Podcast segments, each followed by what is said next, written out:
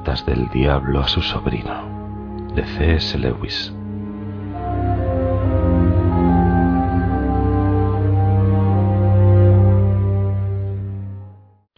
Mi querido orugario.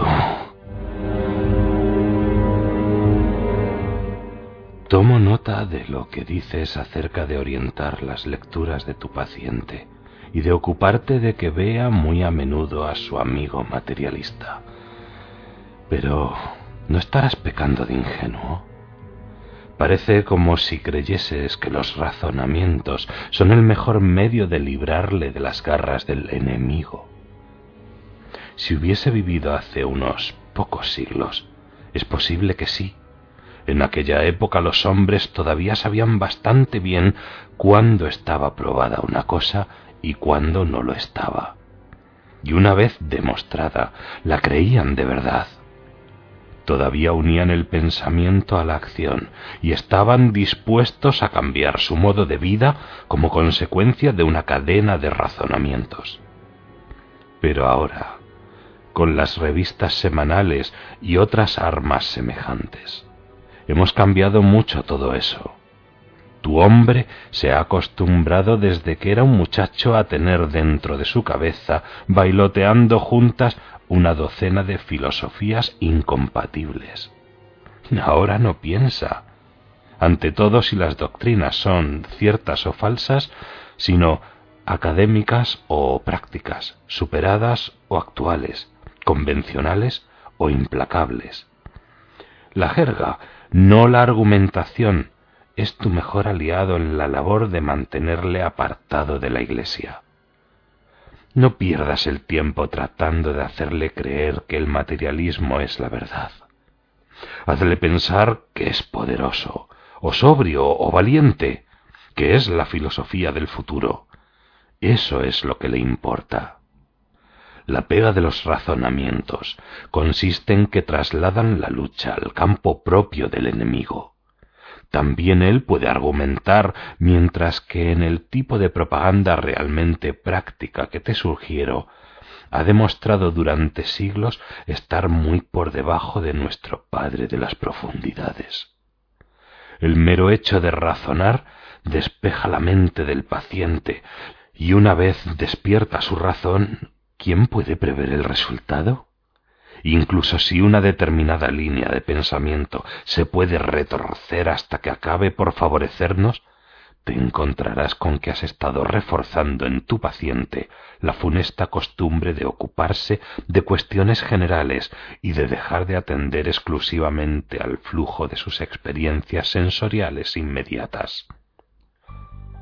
Tu trabajo consiste en fijar su atención en este flujo, enséñale a llamarlo vida real y no le dejes preguntarse qué entiende por real. Recuerda que no es como tú, un espíritu puro, al no haber sido nunca un ser humano, oh esa abominable ventaja del enemigo. No te puedes hacer idea de hasta qué punto son esclavos de lo ordinario. Tuve una vez un paciente, ateo convencido, que solía leer en la biblioteca del Museo Británico. Un día, mientras estaba leyendo, vi que sus pensamientos empezaban a tomar el mal camino. El enemigo estuvo a su lado al instante, por supuesto, y antes de saber a ciencia cierta dónde estaba, vi que mi labor de veinte años empezaba a tambalearse. Si llego a perder la cabeza y empiezo a tratar de defenderme con razonamientos, hubiese estado perdido. Pero no fui tan necio. Dirigí mi ataque inmediatamente a aquella parte del hombre que había llegado a controlar mejor, y le sugerí que ya era hora de comer. Presumiblemente, ¿sabes que nunca se puede oír exactamente lo que les dice? El enemigo contraatacó diciendo que aquello era mucho más importante que la comida, por lo menos creo que esa debía ser la línea de su argumentación, porque cuando yo dije, exacto, de hecho demasiado importante como para abordarlo a última hora de la mañana, la cara del paciente se iluminó perceptiblemente, y cuando pude agregar, Mucho mejor volver después del almuerzo y estudiarlo a fondo con la mente despejada. Iba ya camino de la puerta. Una vez en la calle, la batalla estaba ganada. Le hice ver un vendedor de periódicos que anunciaba la edición del mediodía y un autobús número 73 que pasaba por allí y antes de que hubiese llegado al pie de la escalinata ya le había inculcado la convicción indestructible de que a pesar de cualquier idea rara que pudiera pasársele por la cabeza a un hombre encerrado a solas con sus libros, una sana dosis de vida real, con lo que se refería al autobús y al vendedor de periódicos, era suficiente para demostrar que ese tipo de cosas no pueden ser verdad. Sabía que se había salvado por los pelos, y años después solía hablar de ese confuso sentido de la realidad que es la última protección contra las aberraciones de la mera lógica. Ahora está a salvo en la casa de nuestro Padre. ¿Empiezas a coger la idea? Gracias a ciertos progresos que pusimos en marcha en su interior hace siglos, les resulta totalmente imposible creer en lo extraordinario mientras tienen algo conocido a la vista. No dejes de insistir acerca de la normalidad de las cosas. Sobre todo no intentes utilizar la ciencia, quiero decir, las ciencias de verdad, como defensa contra el cristianismo porque con toda seguridad le incitarán a pensar en realidades que no puede tocar ni ver.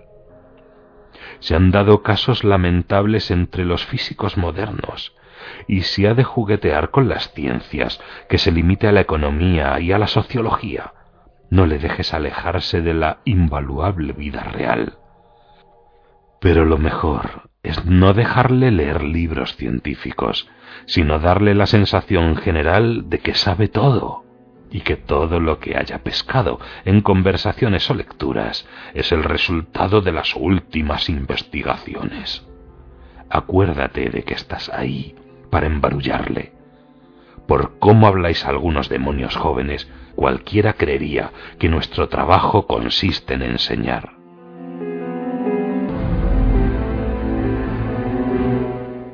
Tu cariñoso tío, Scrutopo.